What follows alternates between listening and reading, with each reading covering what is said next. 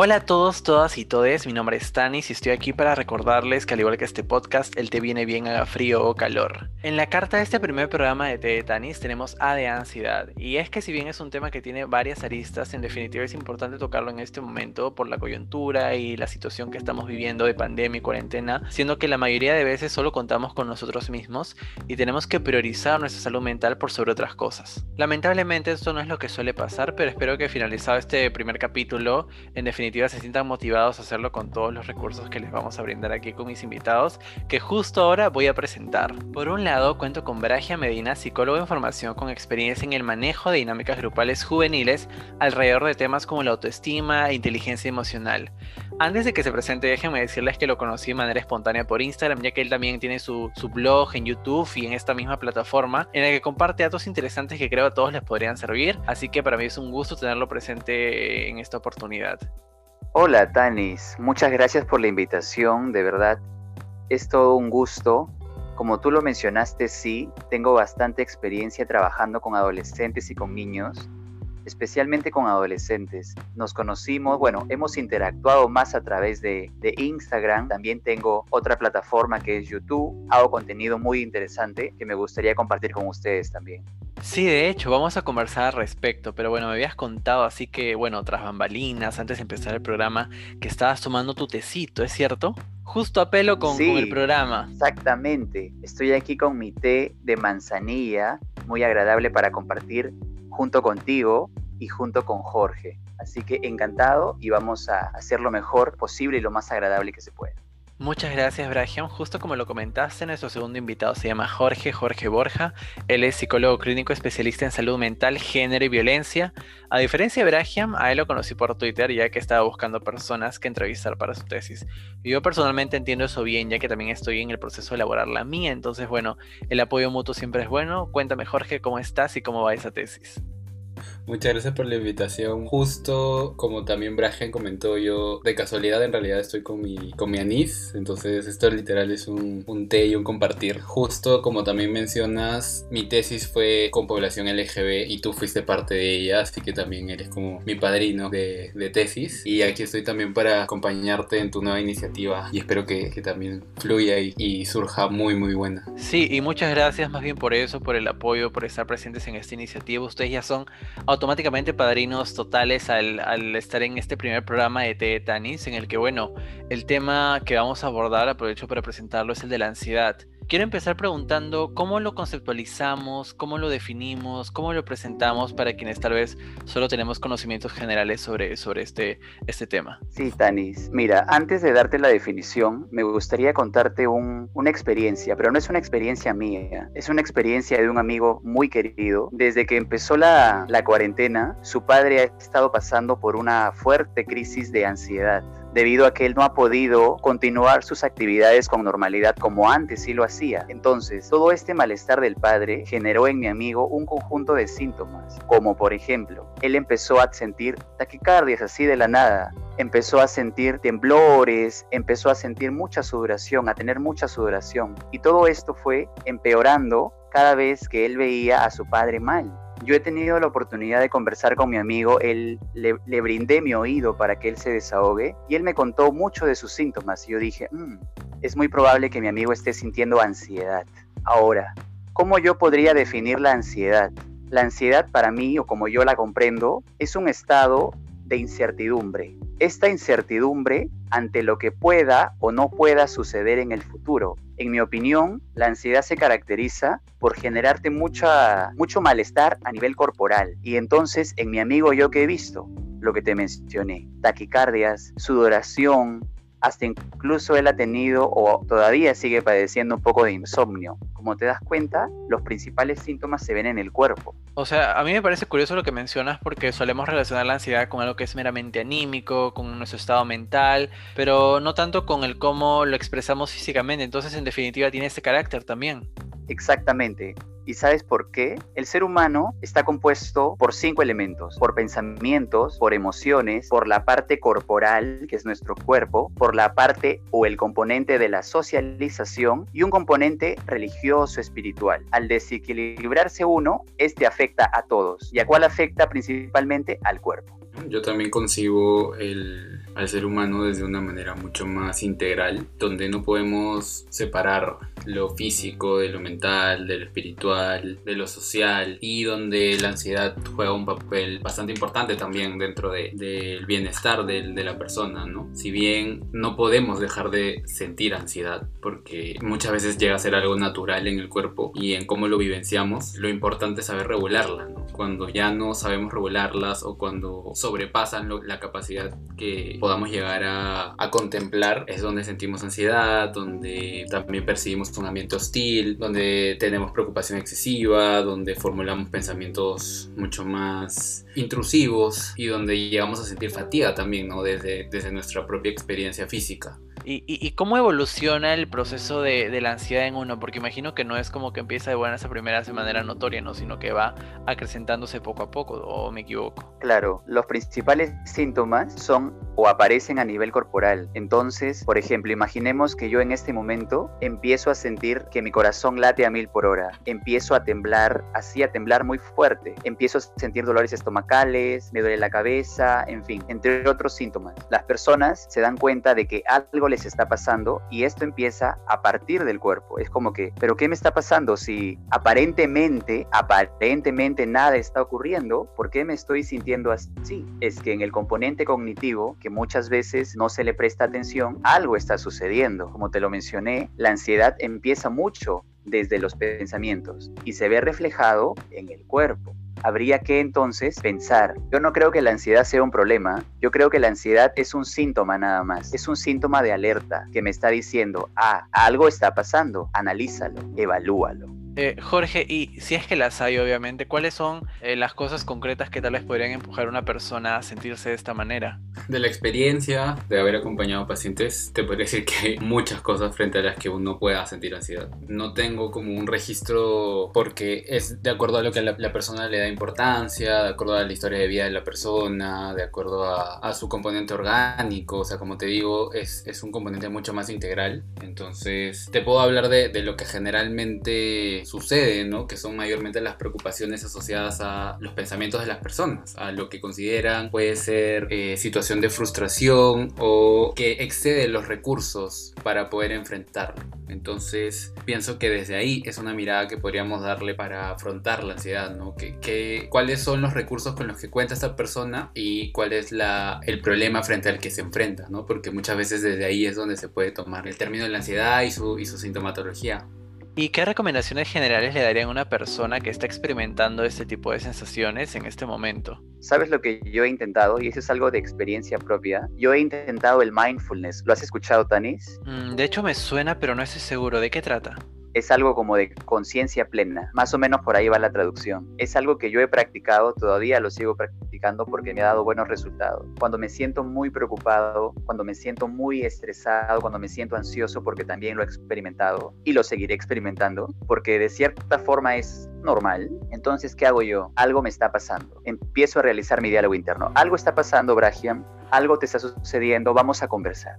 El mindfulness es una herramienta que te permite conectar con tres componentes de tu persona, con tus pensamientos, con tus emociones y con tu cuerpo. Es algo muy sencillo. Te sientas y simplemente te concentras en la respiración de tu cuerpo. Puedes, con los ojos cerrados, de forma preferible, empiezas a observar, entre comillas, observar cada parte de tu cuerpo, desde la punta de tus pies hasta tu cabello. Observas, te concentras en tu respiración, vienen pensamientos a tu mente porque van a aparecer vienen imágenes a tu mente porque van a aparecer, simplemente los observas y los dejas pasar. El mindfulness es eso, prestar atención, estar en el momento conectado con tus pensamientos, con tus emociones y con tu cuerpo. Esto es algo que yo he hecho y que me sirve sobre todo para reflexionar. Como te lo dije, la ansiedad yo no la veo como algo negativo. Claro, por supuesto que es desagradable, todos los síntomas que genera en tu cuerpo. Sin embargo, para mí es una invitación a la reflexión. ¿Qué me está pasando? Qué es lo que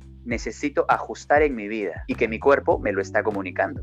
Por lo que comentas, se siente como eh, esta manera de hacer que todo, todos nuestros elementos, nuestros valores como personas congenien y funcionen mm, pues correctamente gracias a esto, ¿no? Eh, Jorge, ¿habías escuchado el mindfulness antes en tu caso?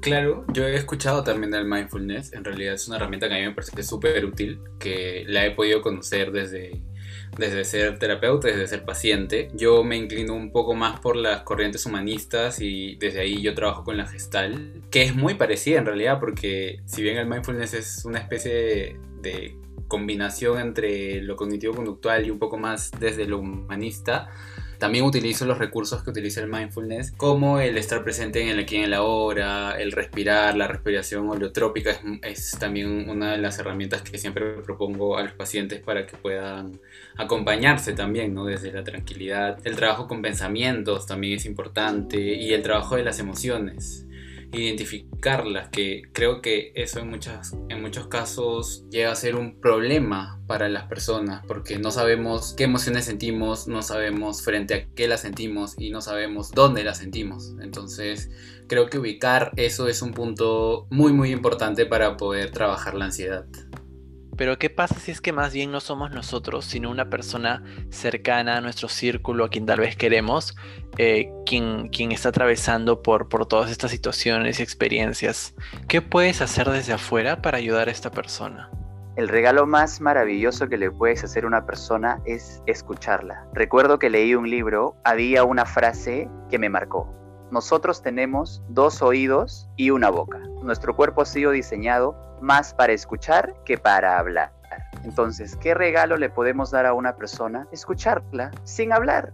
Imaginemos que Tanis se siente con ansiedad o se siente preocupado por algo, por lo que sea. Entonces Tanis me dice, ¿sabes qué, Brahian? Me siento preocupado, me siento triste, me siento enojado, alegre, nervioso, en fin. Oh, Tanis, cuéntame, por favor, cuéntame. Listo, con esa frase, cuéntame, no tengo que decir nada más. Simplemente dile, aquí estoy, cuéntame. Y lo dejas fluir y fluir y fluir. Simplemente con eso, sin necesidad de ser psicólogo, ya estás ayudando mucho. Me pareció bastante curiosa esta referencia porque de hecho tal vez deberíamos escuchar más de lo que hablamos. Te deja en verdad pensando un poquito en ello.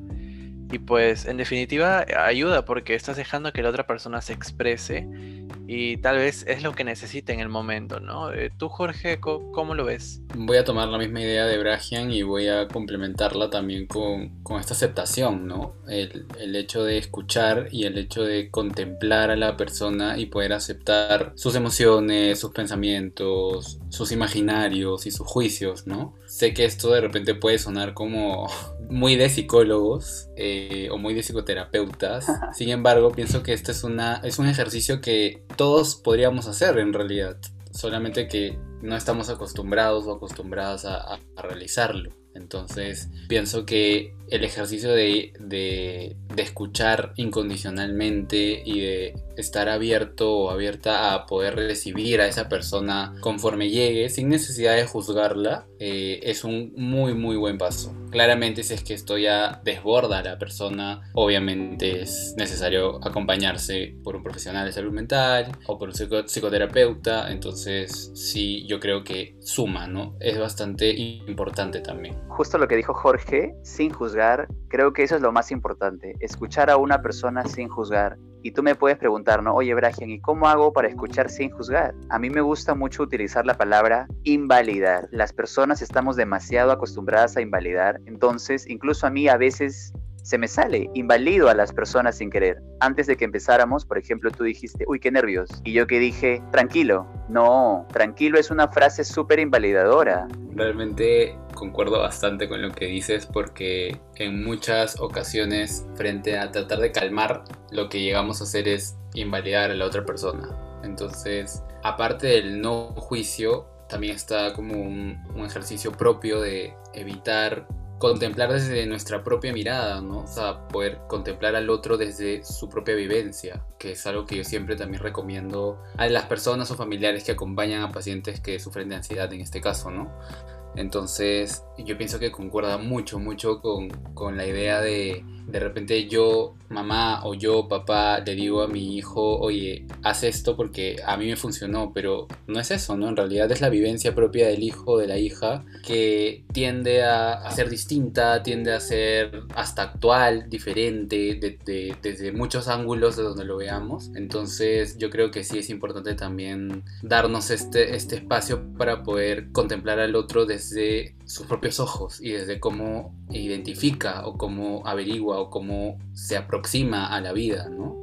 Bueno, tal vez esto puede pasar porque nos cegamos con nuestra perspectiva de las cosas y no damos pie para que la otra persona eh, se involucre un poco más consigo misma al ponerle límites con lo que nosotros conocemos. Pero tal vez eso no es lo que hace falta, sino más bien justamente escuchar que va más de la mano con este tema de la validación.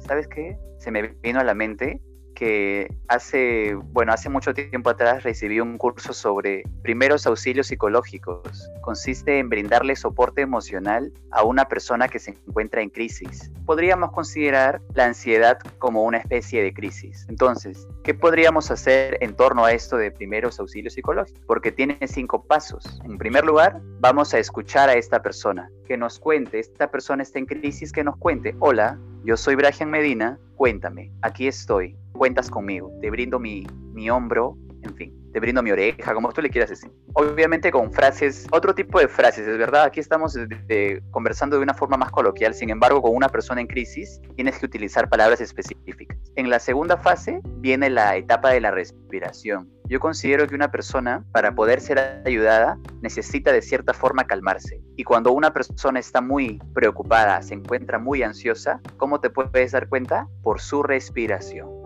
El segundo paso de los primeros auxilios psicológicos es manejar su respiración, ayudarle a que esta persona entre en contacto con su respiración y de esta forma va a bajar un poco su nivel de ansiedad. En tercer lugar, ahora sí que la persona ya se encuentra un poquito más calmada, vamos a hacer una jerarquía de necesidades. ¿Qué necesita esta persona? ¿En qué, de qué forma yo le puedo ayudar? En la cuarta etapa, ya que tengo la jerarquía de necesidades, muy bien, ahora sí, brindo mi apoyo, vamos a contactarnos con esta persona, con estas personas, con este profesional que te puede ayudar. Porque es cierto, hay personas que a lo mejor sí son capaces de manejar su ansiedad y hay otras personas que por el contrario no. Y esto no tiene nada de malo. Entonces, cuando uno no puede manejarlo, es beneficioso buscar la ayuda de un profesional. Esa es la cuarta etapa, buscar a otra persona que me pueda ayudar. Y en la quinta etapa es enseñarle a la persona sobre los síntomas de su problema. En el caso de la ansiedad, vendríamos a educar a la persona sobre los síntomas comunes de la ansiedad y que no está perdiendo la razón. Por el contrario, es normal que se sienta así y de esta forma la persona va a ir comprendiendo poco a poco lo que le está pasando. A ver, me parece que ese es un proceso que tenemos que tomar en cuenta de manera general, pero ¿qué tal si lo situamos más en el contexto, en la coyuntura actual de la pandemia, la cuarentena? ¿Cómo hacemos para evitar caer en estas cosas que tal vez pueden empujarnos y, llevarnos a estos extremos en los que podemos eh, experimentar la ansiedad y todas estas sensaciones que pues eh, son desagradables para nosotros? Eh, algo que yo quería comentar, ¿no? Es que he podido acompañar en muchos casos a personas que no saben cómo lidiar con esta ansiedad. Y me parece paradójico cómo es que la salud mental ha resurgido, ¿no? Como con, importancia, con validación alrededor de, de esta experiencia y ayudar a que las personas puedan contemplar las emociones, sus propias emociones, cómo las están sintiendo y cómo las están pensando. A partir de eso, de repente yo no me baso mucho en la estructuración, sino más en, el, en la en el sentir y en saber cómo es, cómo es que se está sintiendo esto y a partir de eso darte cuenta de, lo que necesitas, a mí me ha servido mucho. Sin embargo, he podido encontrar problemáticas que se abordan desde lo que pasa en pandemia, ¿no? Algo que yo he podido acompañar bastante son a pacientes que han, están atravesando un duelo. Entonces, la sintomatología ansiosa muchas veces se va a relacionar a estos casos y es algo normal en realidad, ¿no? Eh, sentir ansiedad frente a la pérdida de un ser querido también implica un poco la aceptación de estas emociones, de, esta sintomatología también, ¿no? Sabemos culturalmente cómo es que concebimos la pérdida, cómo es que concebimos el duelo. Entonces, para mí es, es necesario de repente aceptar, aceptar que estamos viviendo esto, aceptar que los recursos con los que contamos de repente no son los necesarios o no son los suficientes. Sin embargo, no implica que esto vaya a quedar así. Algo que yo siempre comento a mis pacientes, ¿no? Es como el cuerpo es súper sabio. El cuerpo sabe cuándo necesita algo y sabe cómo transformar lo que necesita en, en, producto, en, adaptarse, en, en, sobrevivir. Entonces, pienso que estamos en ese proceso, ¿no? En ese proceso en que desde mi, desde mi experiencia también diría yo tampoco sabría cómo abordarlo, porque como sabemos, esto ha sido algo nuevo para todos y ahora en esta nueva normalidad estamos como encontrándonos también desde, desde la incertidumbre. Y qué importante es también reconocer que tenemos límites.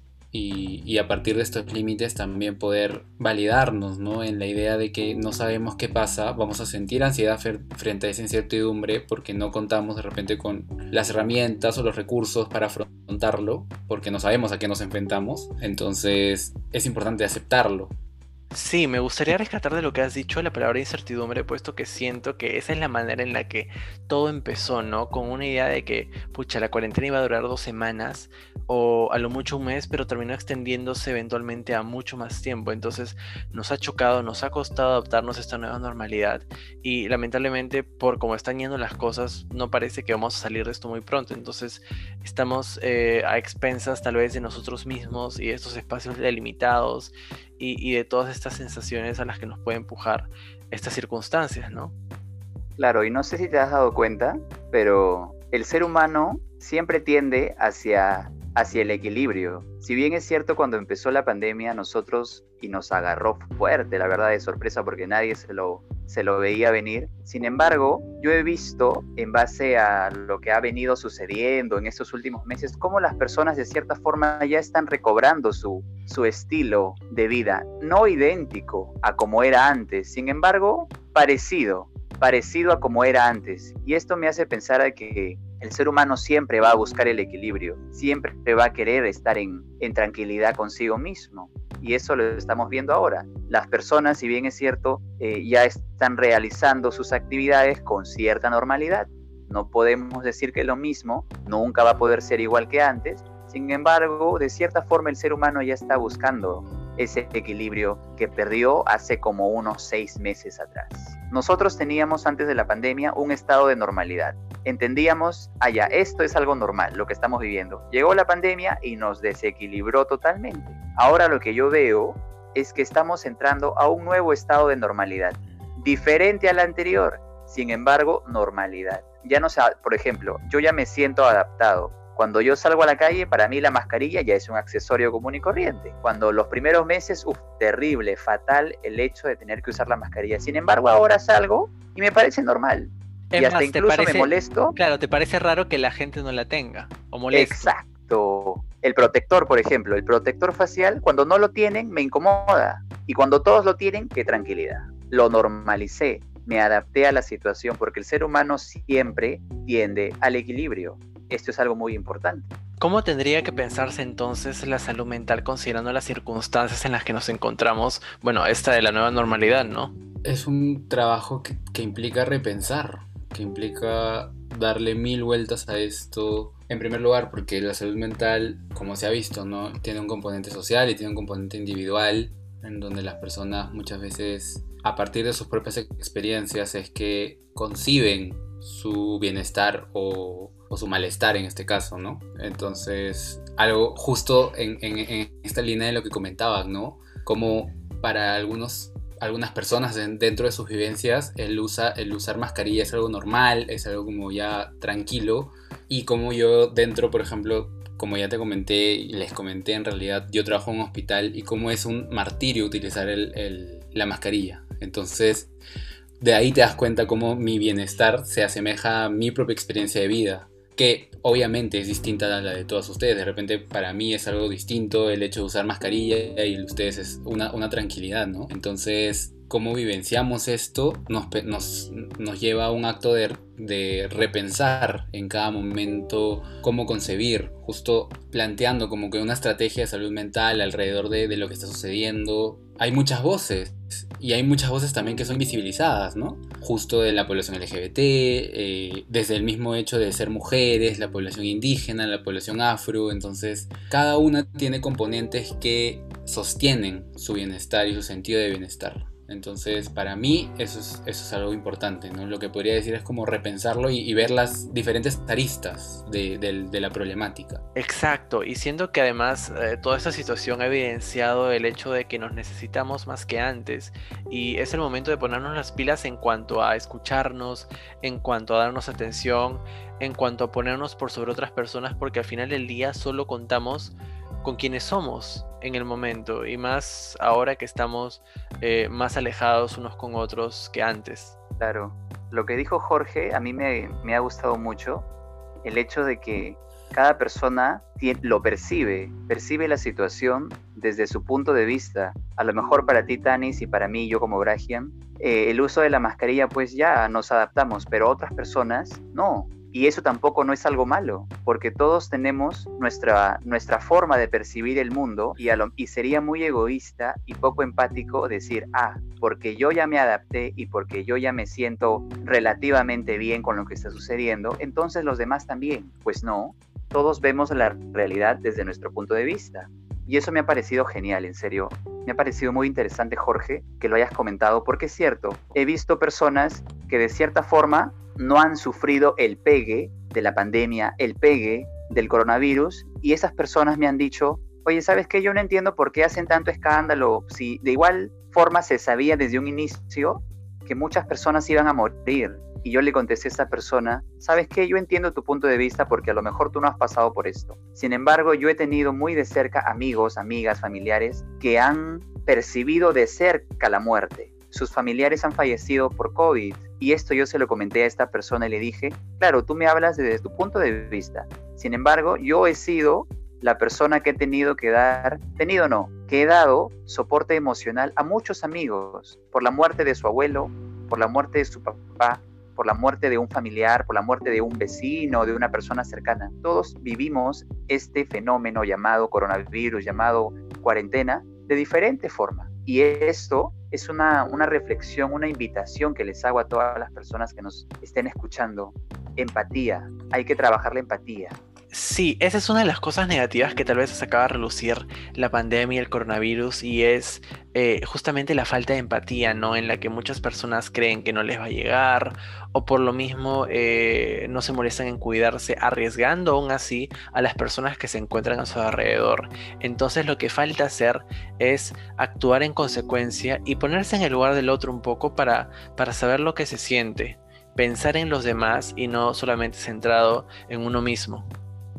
Algo que me pasó también, yo gracias a, la vida, la existencia, no he tenido la oportunidad de vivir un duelo ni directa ni indirectamente. Sin embargo, al momento de acompañar y al momento de aproximarme a las experiencias que, he podido conocer a raíz de lo que ha pasado en pandemia, las vivencias han sido totalmente distintas. Eh, las emociones que se asocian a la ansiedad también han sido totalmente distintas. Acá tenemos un nuevo componente que agregamos al tema de la culpa y el remordimiento, que en temas de ansiedad también son como reforzadores de esta vivencia y de esta experiencia. Entonces es como yo lo puedo ver desde mi rol profesional, pero desde mi rol individual también me sorprendo y digo, wow, qué vivencias. O sea, no sé, pienso por ejemplo ahora en una paciente que, falleció su esposo de 20 años y, tenía 50 años y a, las dos semanas que, que se contagió por salir a trabajar el esposo fallece. Entonces cómo contemplo esta vivencia, ¿no? Cómo veo y digo, ok, desde mi rol de psicólogo acompañar a esta persona para, para que pueda en realidad aceptar las vivencias que le están pasando, porque no es que yo vaya a decir, ok, todo va a pasar o que, o que, la, o que la misma persona diga y experimente, ¿no? Como calma frente a lo que está pasando, porque su esposo, la persona y su que, le ha acompañado básicamente toda su vida, ha fallecido. Entonces ahí también es un rol más contemplativo, ¿no? De, saber qué es lo que necesita esta persona para, para llevar el duelo y el proceso y los, la sintomatología ansiosa y, y toda la experiencia que pueda estar transitando en ella. Y, también me deja siempre, todos los días en realidad, y, creo que, no sé si es que Brahian también compartirá esto, ¿no? Todos los días es como una reflexión yo, y una autorreflexión sobre las vivencias que, que acompañamos y, que, que, podemos conocer, ¿no? Y creo que eso es lo que nos falta a todos. O sea, yo una vez como que me planteé la idea de que la psicología sea como una herramienta de, de, de, acompañar, de, de, poder educar, ¿no? Que al fin y al cabo todos tengamos un poquito de psicólogos porque, porque lo que implica es eso, ¿no? Poder, poder acompañar a la persona eh, sin un juicio, en realidad. Sin juicios, como ya hemos hablado, ¿no? Contemplativamente, aceptando lo que venga y también sabiendo cómo acompañar y sabiendo llevar estas situaciones que, que, de repente pueden llegar a ser fuertes, pueden ser distintas, pueden de repente no ser lo que nosotros podamos concebir como experiencia, pero sí existen y están y siempre van a existir. Creo que es, es toda una reflexión que nos acompaña siempre. Yo opino que sí. Y a la ansiedad tal vez yo lo veo así ahora, como una invitación a ser más humanos, a conectar más. ¿Y sabes qué? Ahora que seguimos hablando un poquito sobre la empatía y sobre, bueno, el tema es, en sí es la ansiedad, me gustaría comentarte, Tanis, de un ejercicio que yo puse en práctica durante la cuarentena. Como estaba más tiempo en mi casa, entonces yo me sentía, y lo reconozco, yo estudio psicología y las personas a veces esperan que, ah, ahí está el psicólogo, él seguramente él está muy tranquilo, él está en contacto con sus emociones, tiene sus pensamientos súper super, eh, regulados, controlados, pero también soy persona. Y también tuve mis momentos de crisis, tuve mis momentos donde aparecieron pensamientos catastróficos, oh, ya se fue todo al diablo, ya perdí todo, las oportunidades, los sueños que tenía ya se perdieron y empecé a sentir muchas emociones como por ejemplo tristeza, enojo, miedo. ¿Y qué hice? Las senté a mi familia en la sala y les dije, ¿sabes qué? Vamos a practicar un ejercicio. Nosotros no lo conocemos, no lo dominamos, ustedes no tienen por qué conocerlo, pero yo sí lo conozco. Vamos a conversar sobre nuestras emociones sin juzgarnos, sin criticarnos. Entonces nos sentamos todos en la sala y empezamos a hablar. Empecé yo, por supuesto, para dar el ejemplo. ¿Sabes qué? Yo me siento muy enojado porque he dejado de hacer estas cosas. Antes tenía una vida social muy activa, de aquí para allá, de aquí para allá. Y ahora ya no lo puedo hacer. Antes mi, mi agenda estaba llena de actividades y ahora mi agenda sigue estando llena de actividades, pero todo en casa. Ya no salgo. Y esto me genera mucho enojo. Entonces yo lo expresé lo expresé delante de mi familia. Dije, ¿sabes qué? Me siento muy enojado. Y también me siento muy triste. Me siento muy triste porque ya no estoy viendo a mis amigos. Ya no estoy viendo a las personas que aprecio de verdad. Las veo a través de una pantallita. Y es muy probable que lo siga, que lo siga haciendo por mucho tiempo. Y entonces hice esa catarsis. Practiqué ese ejercicio, lo demostré en mi casa y cada uno de los miembros de mi familia empezó a hacerlo junto conmigo y hasta incluso dije, ¿sabes qué? Si sienten ganas de llorar, por favor lloremos. Qué hermoso. Hacer catarsis familiar es una de las cosas más bellas que uno puede hacer y que yo absolutamente recomendaría. Me gusta bastante lo que propone esta dinámica porque gira en torno a la idea de expresar nuestras emociones, nuestros sentimientos de manera profunda y es algo que no solemos hacer eh, muchas veces, o sea, en términos generales. Entonces, de hecho creo que ayuda y más considerando que es con las personas con las que estamos compartiendo esta experiencia, que si bien no es la mejor, al menos le estamos pasando con ellos. Y creo que eso es algo que hay que reconocer y agradecer al mismo tiempo. Exacto. Y la ansiedad compartida es mucho más agradable, se lleva mucho mejor. Bueno, esto aplica para todo. La tristeza compartida, el enojo compartido, la alegría compartida, la ansiedad compartida es mucho más amena. Yo pienso también que la familia ahorita es como un, un buen recurso, si bien en muchos casos también no llega a ser un recurso, pero sí me parece importante, ¿no? Lo que mencionaba Bragen de conocer y de saber cómo poder expresar tus emociones más allá de ser tu familia, tu pareja, tu amigo, conocido, a muchas personas lo que pasa y, las vivencias que, acompañan eh, no pueden reconocer en muchos casos cuáles son estas emociones que sienten, no saben frente a qué reaccionan. Entonces, como dicen, también es bastante importante verbalizarlo. Lo que no se dice se expresa a través del cuerpo. Entonces, si es que yo siento tristeza y al final no la descargo, la voy a expresar como síntoma. Y desde ahí también es mucho de, la sintomatología ansiosa, ¿no? Sintomatología ansiosa, depresiva, que acompañan a, a las personas frente a no hablar, frente a no decir lo que sienten, frente a callarse. Entonces pienso que, que sí, ¿no? La experiencia muchas veces puede ser importante en el sentido de poder dejarte acompañar, ya sea por quien te acompañe, y poder acompañar desde esta facilidad de repente o desde esta incertidumbre también, ¿no? De no saber qué siento, pero proponerme averiguarlo, ¿no? Y dejarme acompañar para averiguarlo juntos de repente. Eso es algo que, que yo he podido hacer yo tengo la experiencia un poco distinta, ¿no? Mi mamá y mi hermana son psicólogas, entonces hay un manejo, pero aún así, ¿no? Dentro de las mismas vivencias, igual hay ansiedad, igual hay estrés, igual hay tristeza, ¿no? Frente a lo que nos, a, lo, que nos concierne a todos y a todas. Desde mi propia experiencia como, como terapeuta también ha sido difícil, ¿no? Porque a nadie, nadie está listo para esto, nadie lo esperaba, todo ha sido repentino y rápido y trágico en muchos casos, entonces pienso que, que sí ha sido muy necesario necesario el poder hablar, el poder sostenerte y el poder sostener a otros, ¿no? Y qué importante es saber apoyarnos en esto, ¿no? Ok, yo le estoy pasando mal, de repente tú, Tanis, le estás pasando mal y de repente Brajan le está pasando mejor. Entonces, un día nos juntamos acá, nos tomamos un té y hablamos sobre esto, ¿no? Que es, básicamente tu, iniciativa. Sí, y de hecho espero que no se pierda esta costumbre y, bueno, tal vez que esta iniciativa eh, lo incentive eh, de, de conversar y discutir y, tal vez eh, abrirte honestamente con otras personas sobre, sobre algo que te interesa o algo de lo que quieres conversar simplemente o, de cómo te sientes. ¿no? no deberíamos tener miedo tal vez de, de, expresarnos porque es finalmente lo que va a terminar salvándonos de alguna manera y nos va a ayudar a salvar a otras personas que están experimentando situaciones eh, que no son de lo más agradables como, como lo es la ansiedad, ¿no?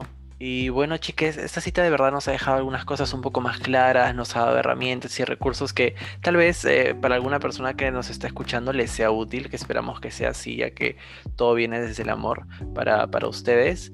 Y espero les haya gustado el té de este programa junto a Bragia, mi Jorge. Chicos, cuéntenme cómo se han sentido, qué, qué, les ha parecido esta, esta dinámica. Ha sido muy, muy ameno conversar contigo y con Jorge, compartir nuestras experiencias. Te deseo el mejor de los éxitos, la verdad. Sé que lo vas a hacer muy bien, me ha encantado tu manejo y lo he disfrutado muchísimo. Muchas gracias. Yo también comparto las mismas los mismos deseos para, para tu iniciativa. Yo me he sentido súper cómodo, en realidad ha sido muy lindo poder abordar esto y, poder reflexionar también, ¿no? Espero que este siga siendo el mismo espacio, ¿no? Donde se acompañen libres de juicio, reflexionando desde todas las miradas posibles y, y que esto ayude de alguna medida, en alguna forma, a quien lo necesite.